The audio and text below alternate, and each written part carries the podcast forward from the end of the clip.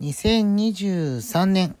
4月27日木曜日、奈良ニュースでございます。えー、2週間じゃないわ、2ヶ月ちょっとぶりということでね、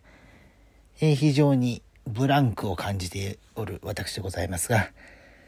まあ前回の更新のところでお話ししましたけれども、この4月に行われた杉並区議会議員選挙、東京都ですけれども、ここに、えー、私、木戸譲えー、出てまいりました。そして、えー、最終的に663秒、えー、当選ラインがだいたい2300いくらだったんですけれども、まあ、大幅に下回って落選という形になりました。で、まあ、これについてはね、ちょっとこれから先、ちょっとずつ小出しにしながらお話しさせていただこうと思うので、今日はめちゃくちゃ駆け足でご紹介するんですけれども、まあ基本的に、あの、事前の活動、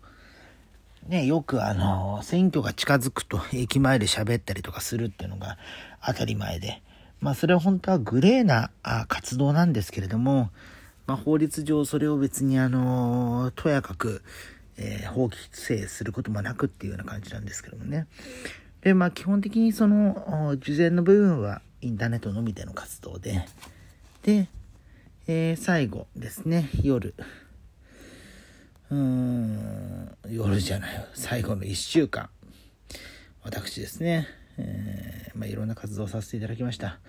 で、その辺の話もおそらく今後お話しさせていただくことになるとは思うんですが、まあ、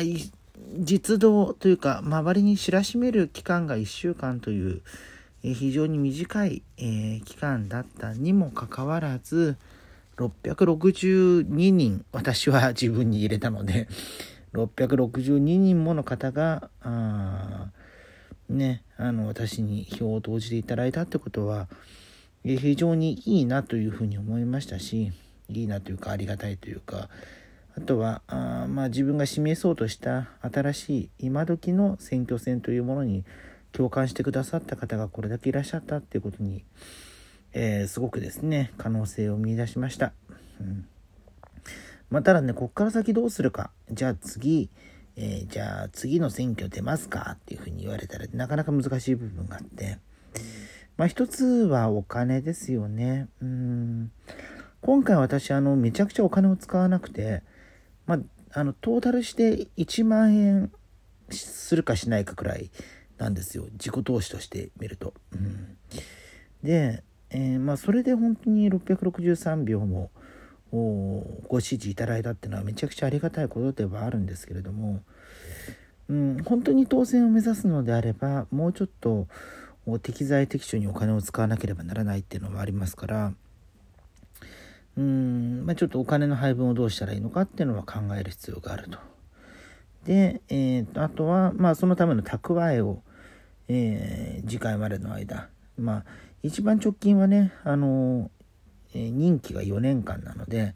4年後には必ず選挙が最低でもあって、まあ、その前に議会が解散するってことはほとんど市区町村の議会ではないですけれども、まあ、あとは、あもし誰かお辞めになってっていうことがあれば、補欠選挙はですね、えー、2年、違う3年後に行われるので、まあそのタイミングになってくるんですけれども、まあ今のところ私自身はあ方向性として白紙というふうにしています。うん、というのは、まあその金銭面どうしたらいいのかっていうのもそうですし、今後の戦略練り直すっていう、なるべくネットを使うってところに共感していただいた方も結構いらっしゃったので、そこで突然ね、今までのやり方の政治の選挙のやり方っていうのをやってしまうとそれはそれで、まあ、今回私に期待していただいた方々に、えー、それを裏切ることになってしまう部分もあるのでうんまあどういう方向性で活動するのがベストなのかなってこともトータルで考えなきゃいけないなと、うん、いうのがあったり、まあ、あとは一番はお仕事ですよね。うん、私まああの署名で記事書いたりするんですけど、うん、もうあの政治に挑戦するというふうなどこの選挙に挑戦するってことが明確になっているとなかなか、えー、仕事が続けられないっていう会社さんもありまして、うん、だから出馬表明している方にはちょっとそのメディアの中立性みたいなところでお仕事頼めませんよっていうことが、まあ、実際に複数ありましたので、うん、だからその辺をどうしたもんかなってのは思ったりするんですけどね。うん、なんでそのこれから先その物書きの仕事を続けていくのか物書きプラスアルファの別のお仕事ができたらいいなとか思ったりあわよくばそれで結構財をなせるくらいのものがあればいいなとか思ったりするんですけどうんってこともあってまあゆくゆくねもう一回あのチャレンジできることがあればいいなとは思うんですがじゃあ今すぐあの具体的にじゃあ、えー、次回出ますよっていうことが明言できない、えー、いろんな理由で、えー、というようなあ状況にございます。ということで、えございまして、え非常にですね今日はぎゅーっと駆け足で短い内容しか取り急ぎの内容しかご報告してませんけれども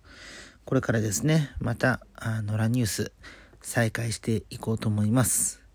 まあ、一応ね、2ヶ月ちょっと休んだんですけど、うん、多分規約上では休まなくてもよかったんじゃないか説みたいなのもあって。っていうのもね、ちょっと音声メディア結構復活していますし、私もね、あの、原稿書くよりも喋る方が好きなのでこうやって喋ってもしお仕事になるんだったら一番いいなと思いながらなんですけれどもね、うん、だから喋ったりとか、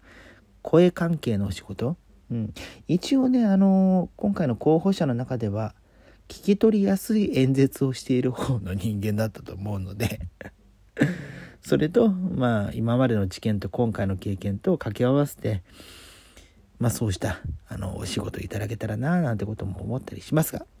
まあ、その願望を込めつつ、今日はこの辺で終わらせていただきたいと思います。それではまた次回です。おやすみなさい。